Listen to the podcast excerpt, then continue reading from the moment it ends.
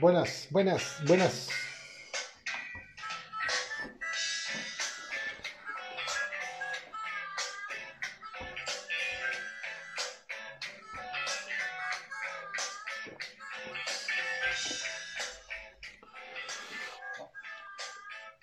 ¿Cómo les va? Buenas tardes. Vamos ya a invitar a Alejandro, Alejandro Vigil. Va a ser hoy el invitado de esta sesión de Premium Tasting, así que ya lo veo que está por acá. A ver, Ale. Ale Vigil. Ah, no lo veo, pero ahí está. Hola a todos, los saludos ahí. Vamos.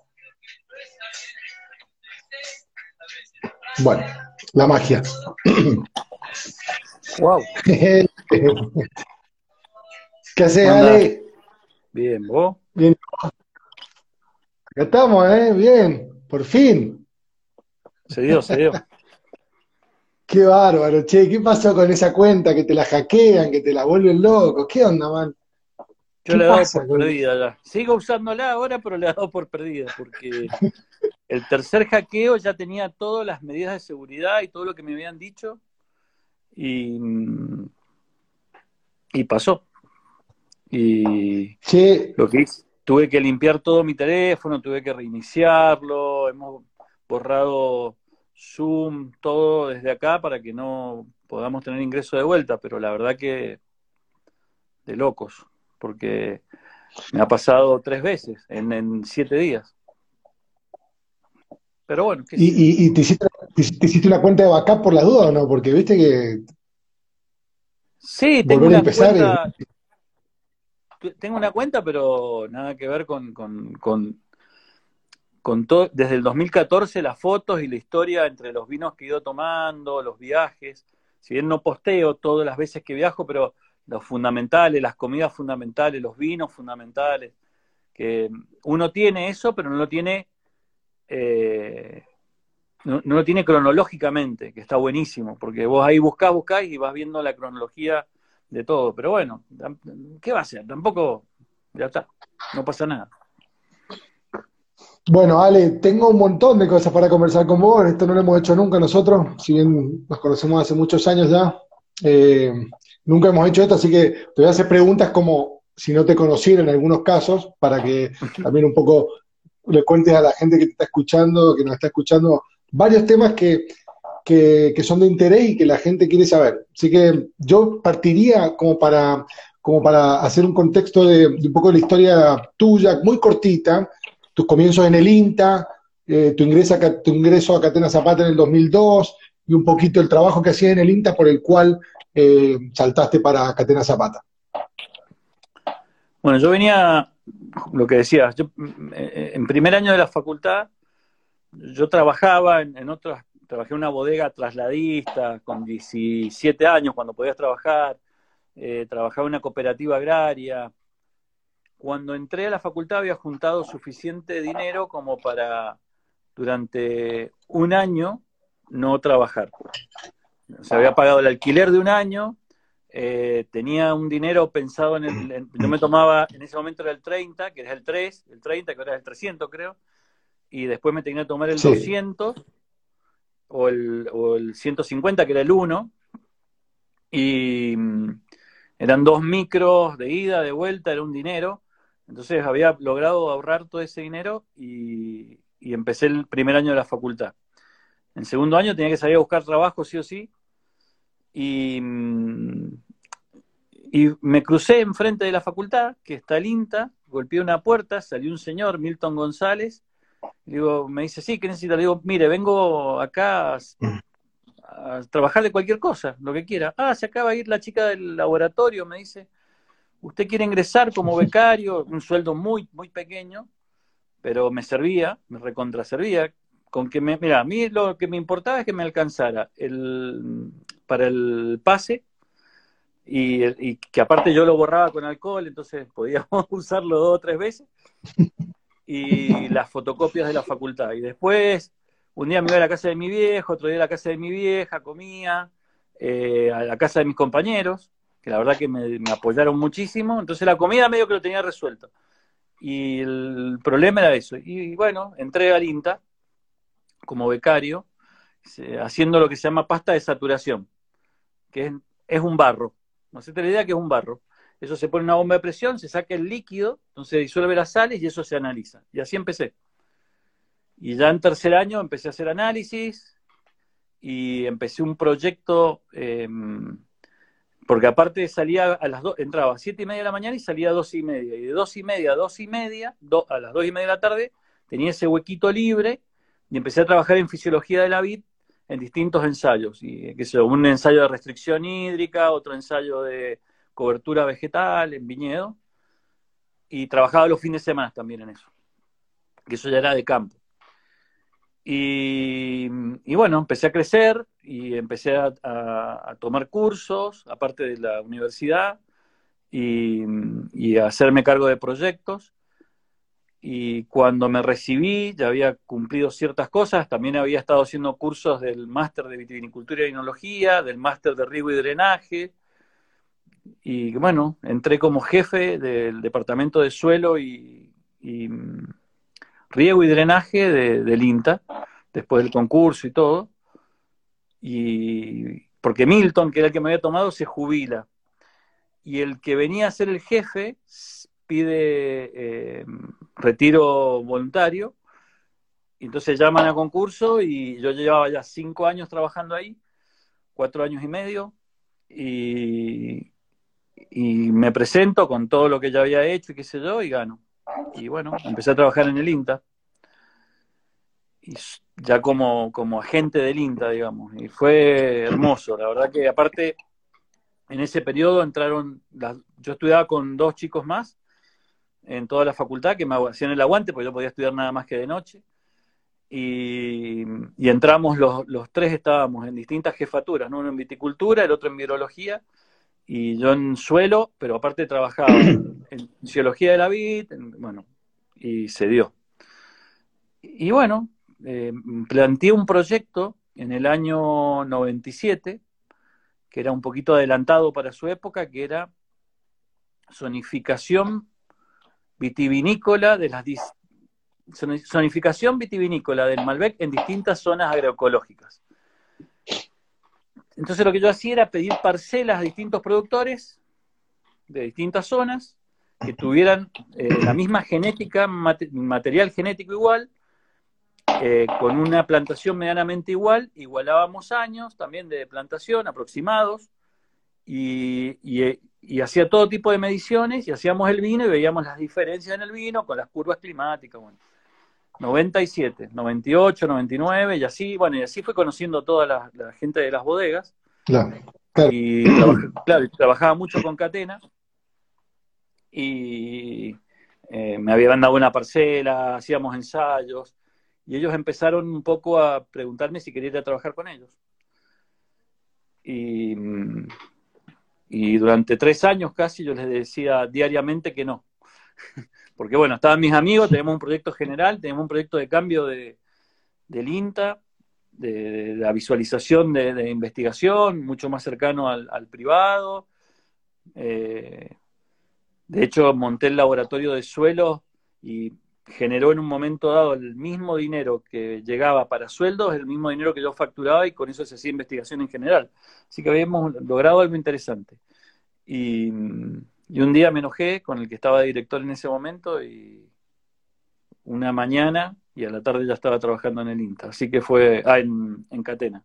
Así que así fue. Eh, largo, es mucho más largo todo, pero fue así.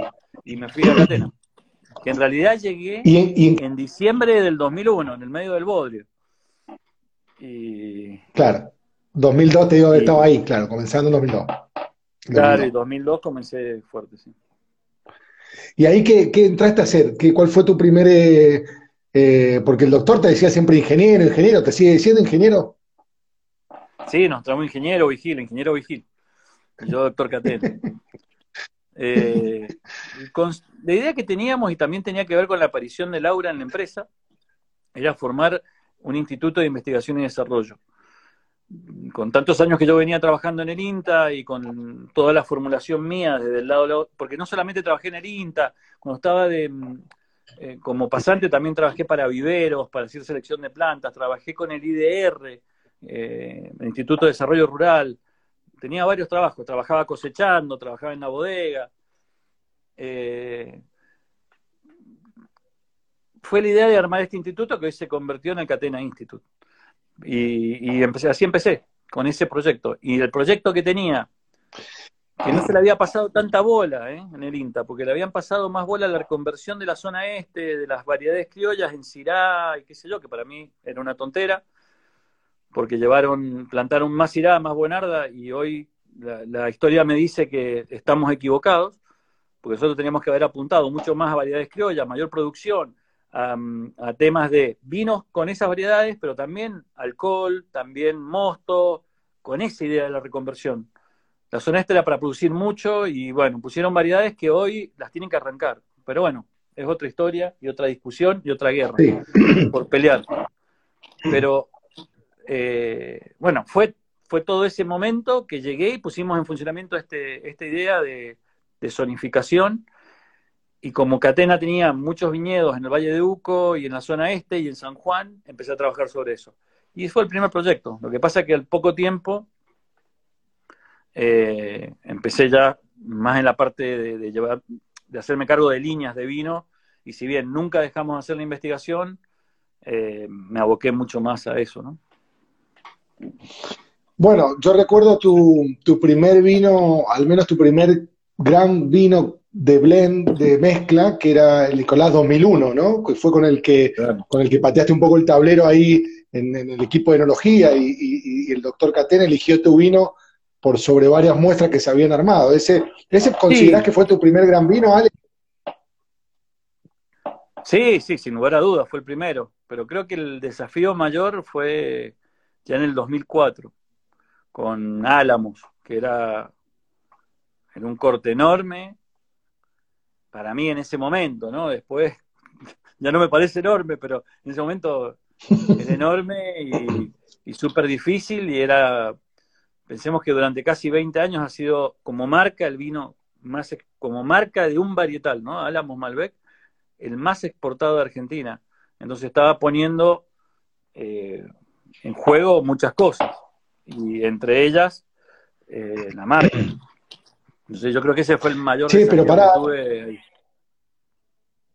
Cuando hablas de, grande, porque uno cree, bueno, grande, ¿cuántos litros hacían de Álamo? ¿Cuántos litros? Bueno, después te voy a preguntar la actualidad, ¿no? Pero ¿cuántos litros llegaron a ser de Álamo no contesta. No tengo autorización. pero el corte lo podía hacer en Agrelo. El corte lo podía hacer en Agrelo en el 2004. Eh, que eso significa que es una bodega más pequeña, digamos. Eh, sí, entiendo. Hoy es imposible. Es imposible. Ale, cuando, cuando, dale, cuando comenzamos, viste, este, de fines de los 2008, 2009, 2010, que ahí definitivamente hubo un cambio eh, cultural dentro de la, del, del, mundo de los enólogos, de las bodegas, del, del cómo hacer las cosas, hubo como una revolución ahí que, vino a traer, eh, bueno, en caso tuyo, marcas como propias como El Enemigo, que partió por ahí por, por, esa, por, esos años, por el 2008, 2009, y, muchas otras cosas más, digo, White Bones, White Stones, estoy hablando de casos vinos, de, cosas tuyas puntuales. ¿A qué se lo atribuís vos a eso, Ale? ¿A qué le atribuís esta, esta este, volver a, repensarle los vinos, a volver, es un tema que tiene que ver con los viajes, con la apertura, con los enólogos viajando, probando, descubriendo, o por dónde crees que va la, cosa? Es una sumatoria de cosas. Yo creo que el primer gran cambio, hablando ya de cosas, fue cuando, digamos, como vino importante, yo hablé de Álamos, pero en el 2004 hice el primer Malbec argentino y los dos single viña, Adrián y Nicasia. Y en el 2006 pasé de comprar 6.000 barriles a comprar 600 barriles. 2006. Y, mm, y, y, después de 2009 sacamos Guaybón, Stone que tenían una idea de parcela. Ya no era single vineyard, era parcela. Eh, que ya veníamos trabajando antiguamente haciendo después blend de esas parcelas. Porque el 2000, 2002, 2003, 2004, 2005, 2006, que llegué, el Nicolás Catena llegó a tener 600 parcelas, o menos parcelas, pero misma parcela cosechada en distintos momentos. Eh, ya venía, creo que ahí termina de cerrar el círculo. Y por otro lado, un movimiento muy fuerte de gente joven viajando, probando, entendiendo que lo que hacíamos era distinto en el mundo y que estábamos alejados de algunas cosas, y aparte estaba bueno ser innovador en otras. Entonces, eh, no, no, fue un cambio muy fuerte. Eh, cuando yo dejé de comprar barriles en la cantidad que compramos, se echaron a muchos gerentes comerciales porque pensaban que había cambiado de tonelería. No, no fue menor. Mucha gente se... no, me imagino. Lamentablemente, ¿no? Lamentablemente, pero bueno, yo pensé que estábamos intoxicados y que teníamos que, hacer el cambio porque estábamos fuera de, la idea y el concepto de hacer vinos distintos de cada lugar. Y esto estábamos, era, era lo mismo que hacíamos cuando, eh, cuando cosechábamos todos tarde, ¿no? Igualábamos los conceptos y las ideas.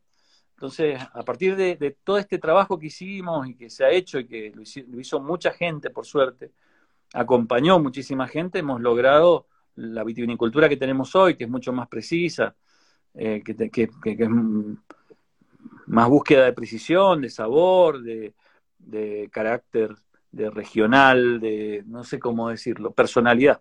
Sí. Y, pero eso llevó mucho. Y en ese, y en ese sentido, ¿cuáles son tus, regiones de referencia a las que cualquier duda o cualquier traspié que vea, mejor voy a girar y voy a mirar qué está pasando acá? O qué pasó acá, o volver a beber esos vinos de...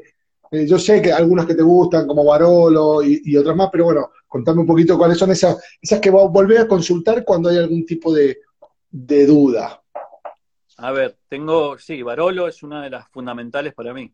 Y entender Barolo es, increíble porque son lugares que llevan haciendo vino más de 1500 años.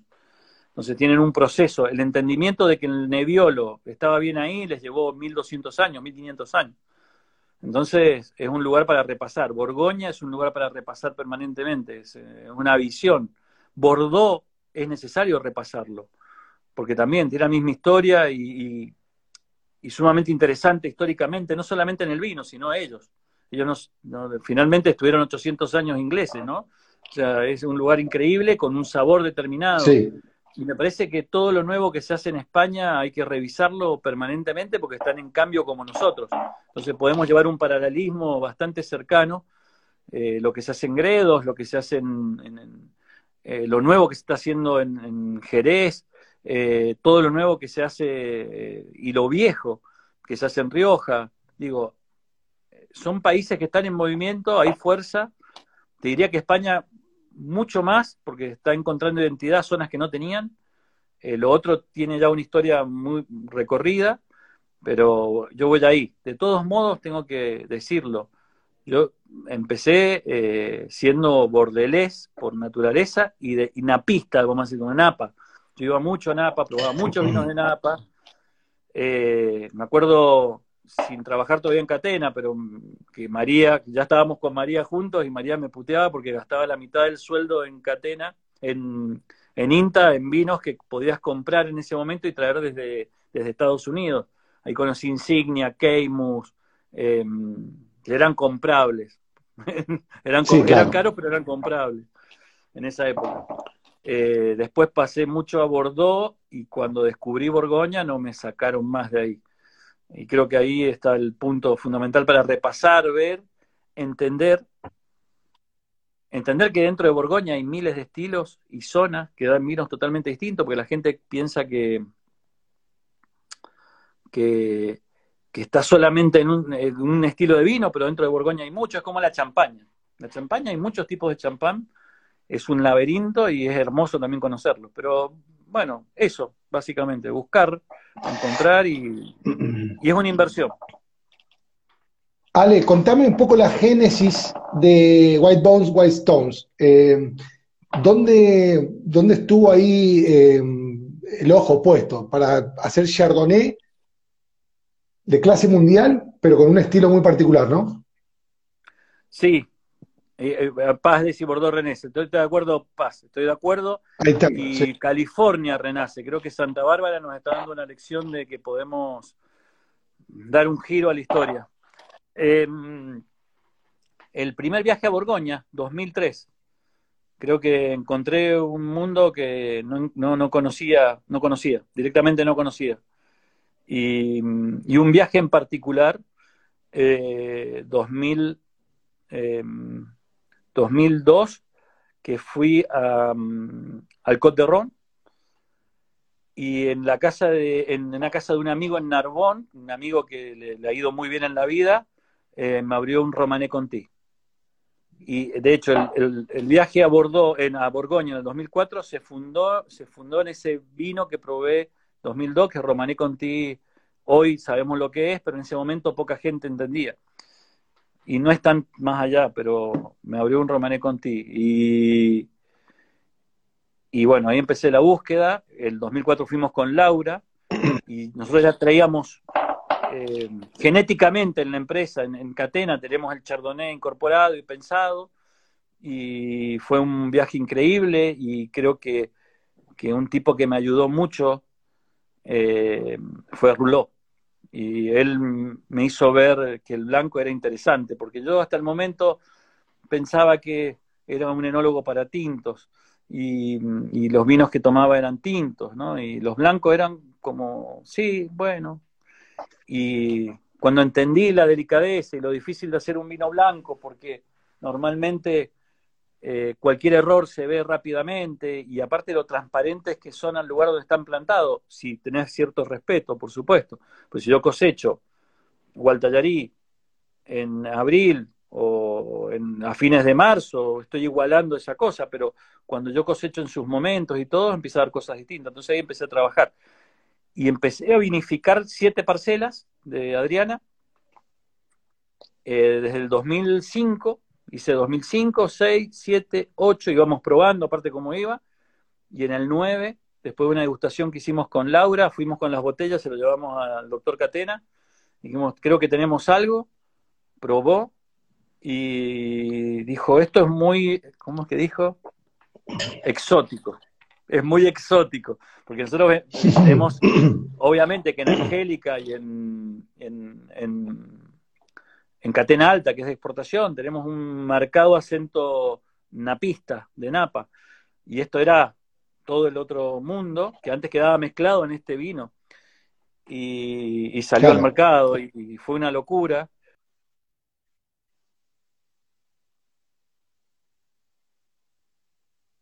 Se fue Ale, ¿qué pasó? Ahí, está. ¿volvimos? ¿Ahí que estamos? Sí, estamos. Ahí estamos, sí. un vino que, que le, puse solamente anhidrido al momento de, de, embotellar. Entonces era todo una cosa y bueno, ahí lo tenemos. Y abro botellas todavía del 2005, 2006, que eran los proyectos, y es divertido porque eh, estoy seguro que podemos sacar otra parcela, nos tienen que permitir nomás hacerlo.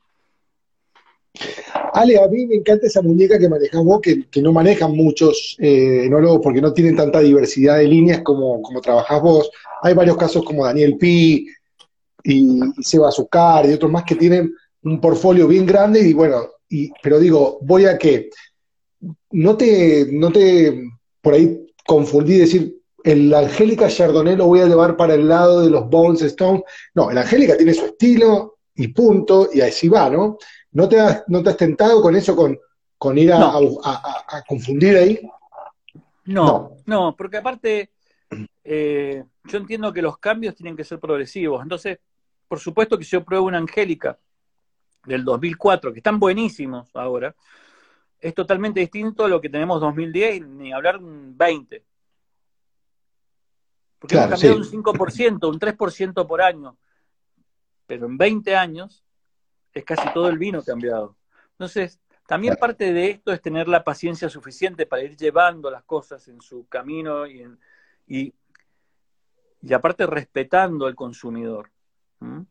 Porque si yo de hoy a mañana te cambio un estilo de un vino, el tipo que tomaba este vino, le estoy diciendo, lo tuyo ya no va más, andate.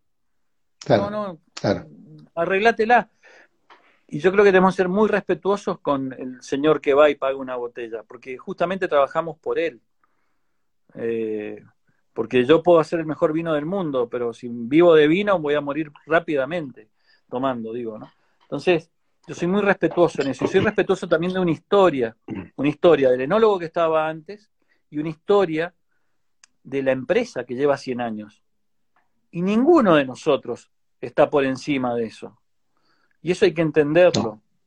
Y si vas a hacer un cambio, lo haces en algo nuevo. Y así nació Waywon Webstone, y, y así nacieron las parcelas de Malbec, y así nacieron las parcelas de Pinot con Laura, y así van naciendo las cosas. Desarmás y armás otra cosa, pero esto sigue. O, desaparece.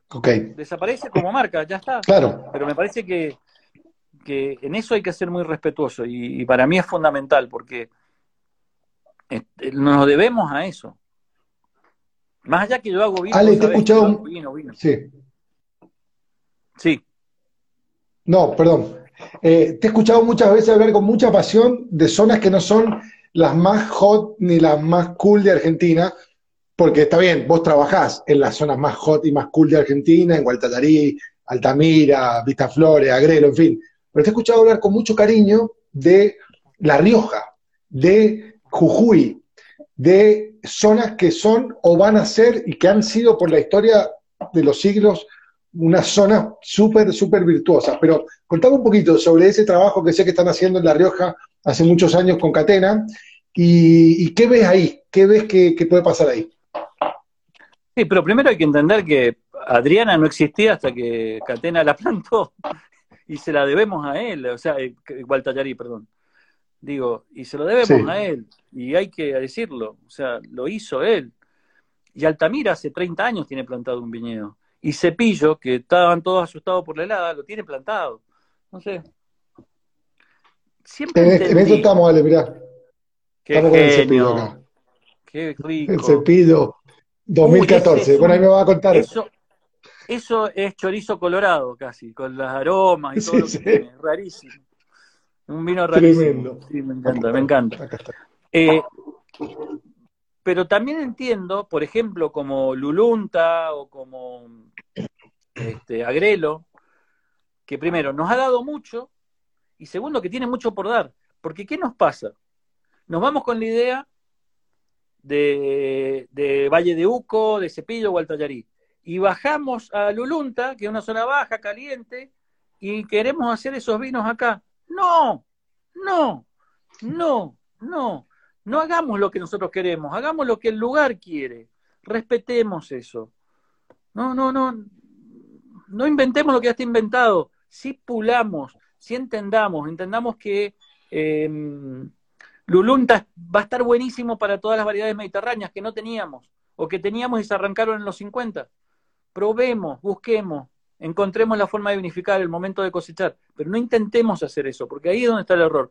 Porque cuando hacíamos Malbec como Cabernet, nos pasó lo que nos pasó, cosechar lo más tarde posible y igualamos todos los Cabernet, todos los Malbec. Entonces, no.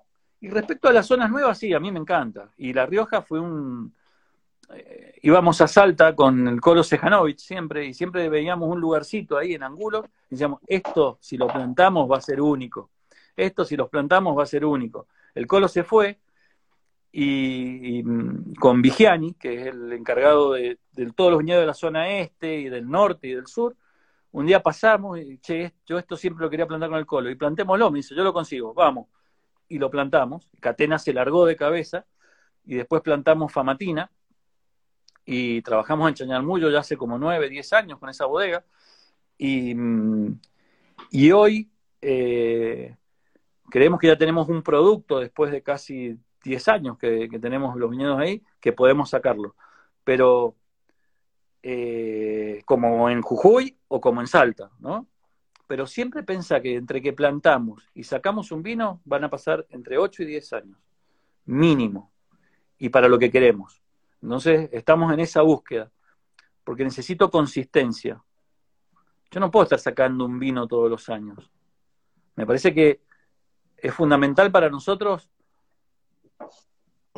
ser constantes, consistentes, y una vez que entiendo que ese vino se va a repetir en el tiempo, lo expongo y hay gente que lo va a agarrar. Y ahí venimos a lo que hablábamos recién. Vamos a ser consistentes en este vino. Y los cambios van a ser progresivos. Van a ser progresivos porque crece el viñedo, van a ser progresivos porque entiendo más el viñedo, que yo voy cambiando y la empresa va cambiando, la bodega va cambiando y vamos entendiendo las cosas de otro lugar. Pero los cambios son progresivos, no son de un día al otro. Eso se basa en dos teorías de la evolución. La teoría que todos conocemos, que es la darwiniana, ¿no? que es todo va evolucionando hasta que, no sé, del lagarto llegamos al hombre pasando por el mono. Y después hay otra teoría, que esa también la uso para otras cosas, que es la saltacionista, que es una célula muta y aparece algo nuevo. Esa la uso y saco un producto nuevo. Entonces, yo utilizo las dos teorías, la evolutiva para lo que existe.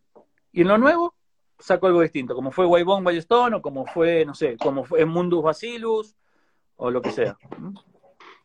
Me baso en ese concepto. Sí, perfecto. Eh, sé que ha recorrido mucho por... Recién había como un, ruido raro, no sé, pero ¿se escucha bien? ¿Vos me escuchas bien? Por ahí se me escucha pero ¿se escucha bien? Sí, yo te escucho Perfecto. Te decía, yo he visto, eh, bueno, he visto una foto tuya abrazando un parral con un tronco más grande que vos. Eh, ¿Dónde es eso? Porque justamente estoy en la búsqueda de los viñedos más viejos de Argentina, vivos, y, quería preguntarte, además de ese parral, ¿dónde has visto las plantas más viejas de Argentina? Chilecito, Salta, eh, en algunos lugares de San Juan, ahí hay que ir a buscar.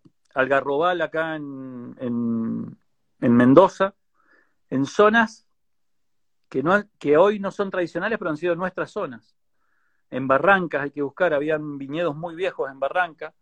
Eh, de ahí yo conocí el primer Cabernet Franc, de hecho, que tenía más de 70 años, hace 20 años, o sea, 100 años casi.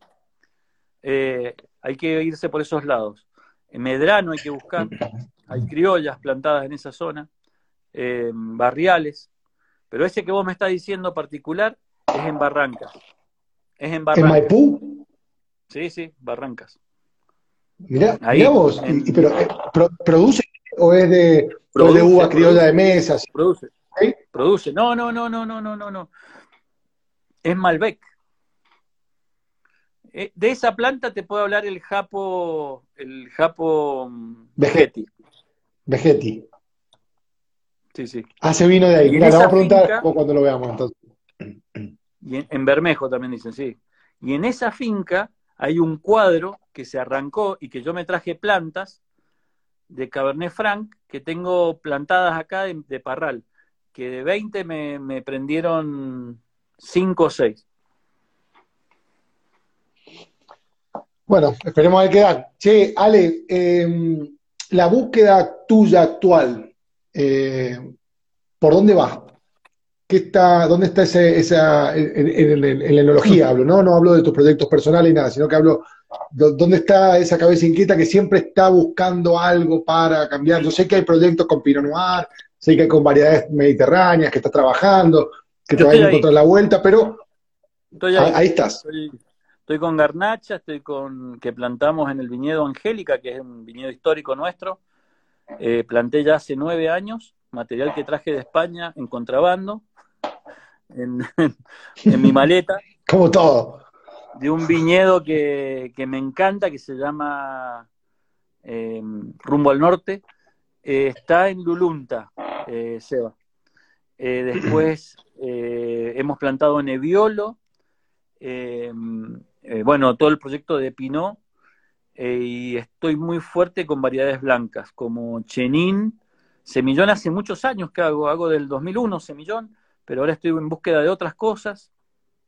Eh, y acabo de presentar un proyecto a, a Catena eh, de un lugar que he encontrado en alta montaña, pero que tiene un lugar increíble y, que no es las carreras, que toman las carreras, no, no, Y estoy con eso, estoy con eso. Y en la zona este no se puede trabajar. ¿Ah? ¿No se puede decir? ¿Dónde es? No, no, está ahí en Potrerillos, está cerca de Potrerillos. Ah, ok. No, sí, sí. Bien. Sí, sí, sí. Ah. No, no.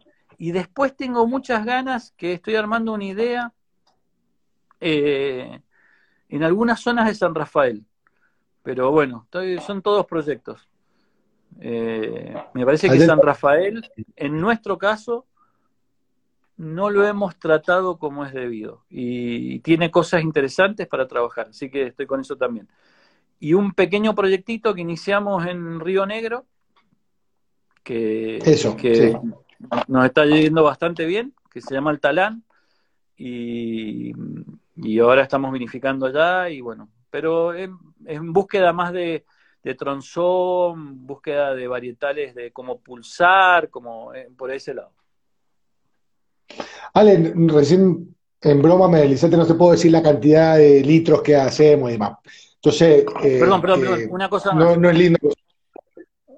una cosa más, perdón, una cosa más. Y palomino, que estamos haciendo en, en San Juan. Palomino, que es lo que está plantado en Jerez. 20.000 litros hemos hecho este año y estamos con tres tipos de Jerez. Eso, perdón.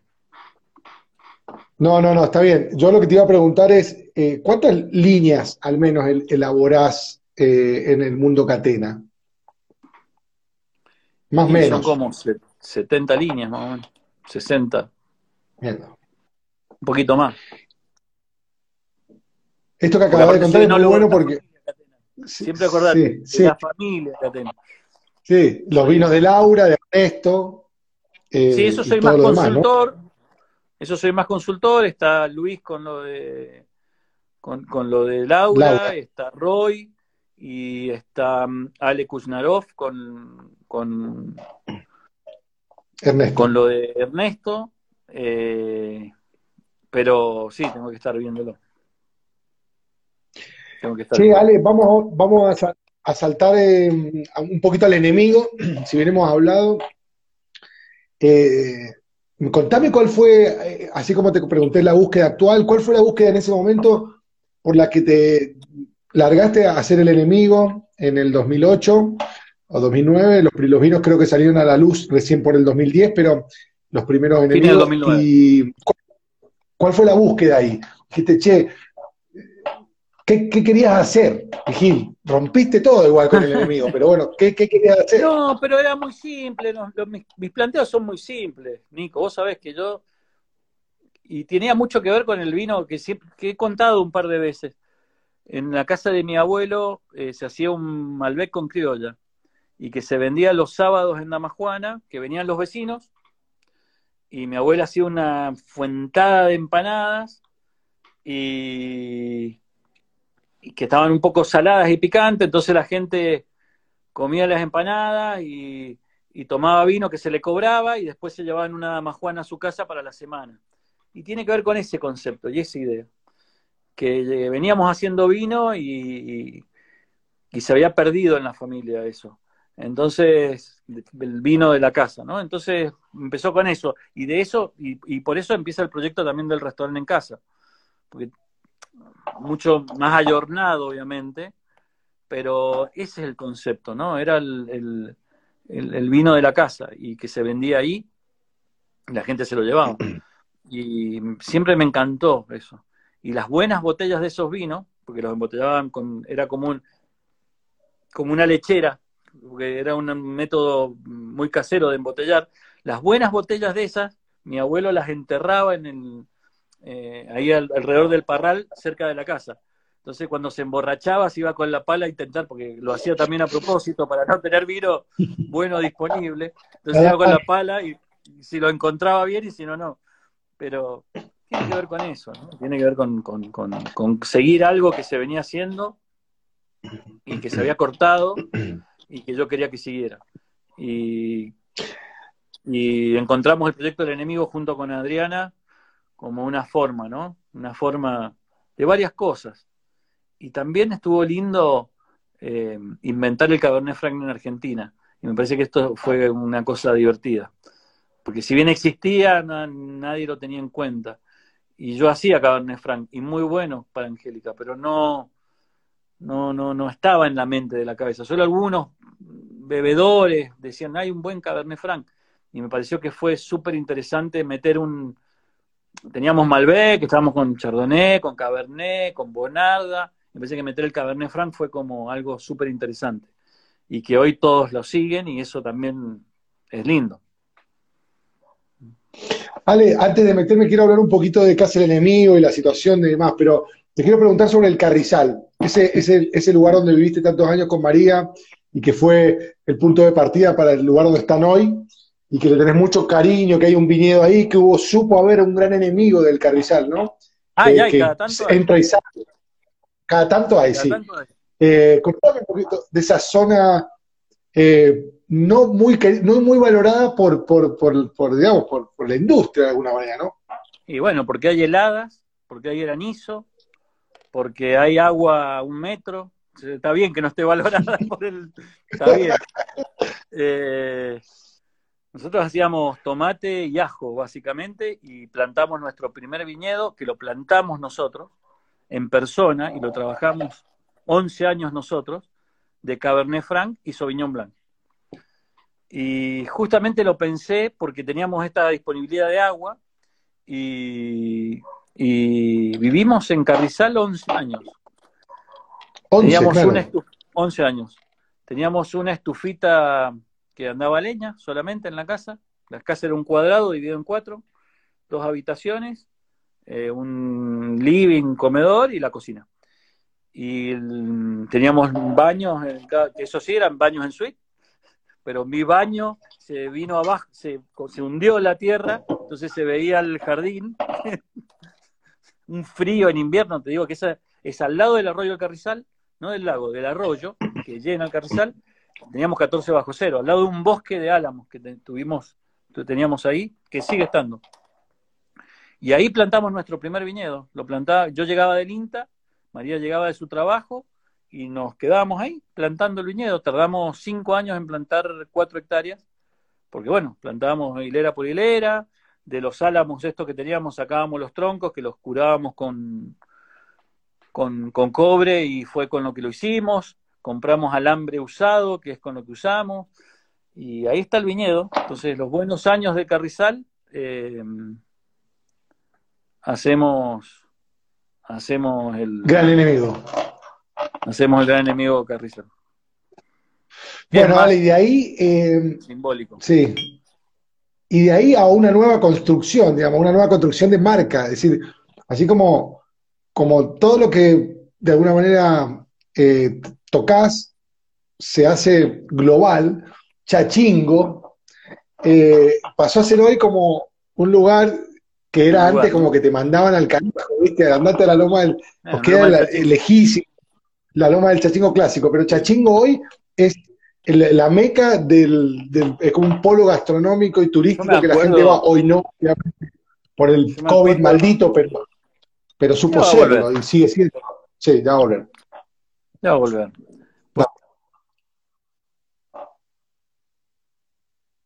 Me llamaron. Me hicieron un llamado por teléfono. Suele pasar. Pero estás, dale. Estoy, estoy, estoy. Hice una reunión y traigo a transportistas y, gente para que nos traigan turismo. Y la calle que nos traía, aparte, estaba destruida. Me dice, mirá, va a ser muy difícil llegar acá. Fue muy bueno. Pero, pero creo que la gente entendió el amor que teníamos por, por, lo que hacemos y por lo que queríamos hacer y por el movimiento que estábamos creando, que tiene más que ver eh, con las personas que con, otra cosa, y, lo, y bueno, se convirtió en eso. Pero te juro por Dios que nunca tuvimos la idea de hacer una marca. Y eh, justo ayer a la, me desperté a las 4 de la mañana, viste que yo me despierto a cualquier hora, y leí un escrito mío que digo, esto nunca, tengo que tenerlo siempre en la cabeza. Eh, alguien vino y me dijo, tenés que crear una marca para después poderla vender a buen precio. Y eso tiene cosas muy feas adentro. Porque cuando uno crea una marca que está involucrado el lugar donde vive, lo que vos sos, es imposible de vender. Y si lo vendés, es que sos un farsante eso implica que, que no voy a luchar tampoco en las malas con esa marca y que no le voy a dejar nada a mis hijos como idea y como concepto. No me importa que después ellos lo vendan, Pero el concepto es que yo lo seguí hasta el final. Después se lo dejo a ellos, que hagan lo que quieran. Si quieren meter, eso no es un problema mío. Y, y tampoco lo tengo que meter en mi locura. Pero sí, les tengo que demostrar que lo que hago lo sigo. Y hasta el final. Y muero con las botas puestas. Y eso de vender, eso. A mí vinieron una vez acá a verme. Gente que ha hecho buenas, Mm, buenas, buenas compras. Este, dos o tres compras buenas. Y yo lo que les dije al sentarme en la mesa, les dije, eh, no me vengan a decir que van a comprar al- que me quieren comprar algo, porque esto recién empieza, no voy a vender nunca esto. Eh, vamos por otro tema, contame, ¿qué quieren hacer? y los, ahí. Pero me parece que esto no va por un tema de, de- de una marca, va a un tema de un concepto de vida y una forma de vida, nada más. Ale, eh, Chachingo Craft Beer, un poquito de la cerveza y el aceite de oliva que lo probé no hace mucho, está tremendo. Yo, yo pensé que bueno. eran los del... Muy bueno el aceite de oliva, muy bueno. Contame rápido así que con el aceite de oliva y, y, bueno, la cerveza, obviamente, ¿no? La cerveza nace porque siempre tomaba, mira, yo descubrí la cerveza artesanal en mis primeros viajes a San Francisco, a, a Napa, pero paraba en San Francisco. Y, mm, y acá no había. Entonces yo iba y me tiraban cervezas y tenían 60, 60, 70 tipos de cerveza. Nosotros conocíamos, escúchame, Río San Juan, Brahma a peso, a peso, o un poquito menos. Eh, bueno, Andes, obviamente. Quilmes era de porteño, un poco cheta, no la tomábamos mucho. Eh, pero era lo que, imagínate, yo iba ahí, tomaba esto. Lo que había, sí. No eran cerveza. No eran cerveza. Yo decía, ¿qué es esto? Eh, cuando sale Antares, yo hago la primer compra fuera de, la, de, Mar del Plata de Antares.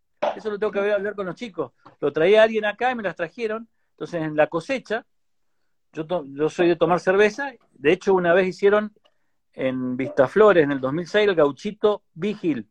Entonces habían puesto los, tipos un nylon negro, así como una, y todo lleno de, cerveza, porque cuando llegaba a probar los vinos, antes de probar los vinos, eh, me tomaba un cajón de cerveza con dos o tres más. Y después iba a probar, porque decía que me limpiaba la boca y no sé qué. Y Recuerdo. La más divertida fue en el 2004 o 2005, que compré un pallet de Basteiner. ¿Qué? Apareció el doctor y dijo, ¿qué es esto? No, no, no dijo nada. Entra el, y la tenía en la pirámide. Entonces entra el doctor, mira el pallet de cerveza, da la vuelta así, se da vuelta, me mira, me hace así. Y sigue caminándose como si nada. Qué genial. Entonces, bueno, siempre tenía esta idea y la pude llevar a cabo y aparte es súper interesante porque trabajo con, tengo tres amigos de la infancia trabajando conmigo ahí y es súper lindo para mí. Eh, y es un divertimento y nada, divertirme, divertirme. Lógicamente. Eh, y, sí, y, el, y, el, oliva, y el oliva eh, salen de ahí de, de, la finca de Chachingo, de tu casa. Uno solo de los olivas que se llama Lusuria sale de, perdón, tiene un nombre que es muy fuerte que se llama Omertá. Eh, Omerta. Que solamente con Arauco viejo, tenemos eh, 122 plantas de más de 90 años de Arauco, y sale ese, pero después compramos acá todo en Maipú. Y bueno, Perfecto. compré la máquina o sea, ahí, y... Ah, no está elaborando en la UR, está vos. No, no, no, no. está... Compré mi máquina, compré mi máquina. Ah, mira, y, bien. Y no la voy a poder pagar nunca, pero, o sea, la pagué. No la voy a poder amortizar sí. nunca, pero no importa. Estoy pensando seriamente Para en Juliana, venderla, boludo. Para Juliana. Si sigue, si sigue subiendo a 100 dólares, estoy pensando seriamente en venderla y volver a la UR. Ale, me quedan unas cortitas. Si se corta, te voy a volver a llamar porque el final me gusta. Son unas preguntas que con vos las tengo que hacer sí o sí y te las voy a hacer. Pero te quería preguntar antes. En Casa Vigil, los últimos. A ver, yo, me acuerdo hace 10 años que fui, que estaban recién mudados ustedes, tu casa, presentando el enemigo. Y nos juntábamos algunas noches con chef y era el quincho. Vos decías, yo acá voy a hacer. No sé qué, y te mirábamos todos. Decía, ¿qué le pasa a este loco? Está totalmente loco. Un subterráneo, voy a hacer. Ya, dale, Vigil, dale. Y a los cuatro años estaban los túneles hechos, la casa vigil funcionando a morir, y cada vez que voy hay más espacio, hay más gente, hay más turistas. Así que en eso, increíble cómo la visión se traslada realmente a la realidad y, es difícil de, ver en proyectos actuales de un tipo que diga, yo acá voy a hacer, y me he cansado de ver bodegueros o, tipos que dicen, acá vamos a hacer una bodega que va a ser circular con tanques, de... y después pasan los años y no hay nada.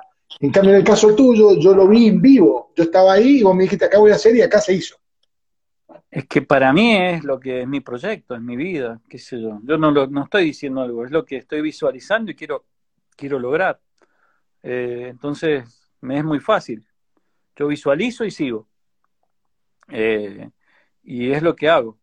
Y hoy ahora visualizo en este medio del quilombo, que tengo todos estos empleados, que tengo que realmente bancar la situación, y los tipos se la bancan también, porque están poniéndole el pecho, y sé que voy a salir de esto, y vamos a salir, y, después vamos a, a, generar otras cosas. Así que no, no, a mí me parece que, yo una vez te lo dije a vos, por otro tema, las ideas también son de quienes las hacen, no de quienes los dicen. Todos tenemos muchísimas grandes ideas. Ahora, ¿quién la hace? Es el que, el que el dueño de la idea. Y listo. Entonces, podemos hablar mucho, pero al final, lo concreto, ¿existe o no existe? Vamos a hacer que el chardonnay argentino se vea en el mundo. Vamos a hacerlo. Y todo lo vamos a decir, pero hay que hacerlo. Claro, claro, claro, totalmente. No, no, Hay que hacerlo. Claro, o se pegan escarapelas con que no, la bonarda, eh, la garnacha. Bueno, a ver, dale, dale, mostrame. Y la, sí, sí, tal cual. Marcelo. Y eso ahí termina todo el tema. Me parece. Lo que hiciste con la Premium Tasting. Lo que hiciste con la Premium Tasting. Eh, sí, claro, todos tenemos la idea de meter todos los vinos premiados, ponerlos, todo eso. El quilombo que han armado. Un hotel, la organización. Hacelo. Dale, hacelo. Claro, a ver. Tal cual, tal cual. Nada, eso. Ale, acción, pone Toti ahí, Cristóbal, Cristóbal Andurraga, el Toti Coyle, vamos a estar el viernes hablando con él. Hace mucho que no lo veo. Eh, está ahí internado en la palta. Escúchame, eh, internado digo en su casa. Eh, esta es media cholula. Yo sé que por ahí en Chachingo ha, recibido casi que fue el presidente antes de, antes de que se fuera, casi los dos, que, no, que viene, que no viene, que mirá, que el helicóptero, que no sé qué, pero has recibido a miles, van brasileros, americanos, de toda Europa, eh, es el lugar número uno para cualquier turista que viene a Mendoza, se lo ganaron eh, a, fuerza, a fuerza de esfuerzo y de una buena propuesta, tanto gastronómica como turística, el lugar y todo lo demás. Ahora, vos, ¿A quién te recibiste que dijiste, boludo, está tal, me voy a sentar con tal, que vos decís, wow, se te mueven las piernitas, ¿viste? Porque eh, te sale el cholulo, el fan. Malkovich. ¿Quién? John Malkovich. John Malkovich, ¿cuándo fue? John Malkovich creo que fue para mí el tipo que así. Y, mm, ¿y ¿sabés quién? Drexler. Jorge, Drexler. Es, un, es un tipo, es matemático, eh, súper suave y que tiene el entendimiento de la vida desde un lugar mucho más fácil. Me parece que después hemos tenido, vos sabés, y la, vos te acordás con, con Andrés Ciro, lo que fue con, con Andrés fue, fue espectacular. Con, con el indio, con el indio acá en mi casa. El de Catena estuvo bueno, pero el de mi casa fue espectacular, y, pero me parece que va por ahí. ¿Y algún deportista, algún, algún algún deportista? Y hemos tenido casi todo, hemos tenido casi todo, pero bueno, viste que eso yo, eso, estos salieron en la prensa que estuvieron acá, los otros son amigos, qué sé yo, y está bien, y hay que cuidarlo. Vamos a ver si entramos en el tiempo, vale, vamos con, te voy a hacer un par de preguntas.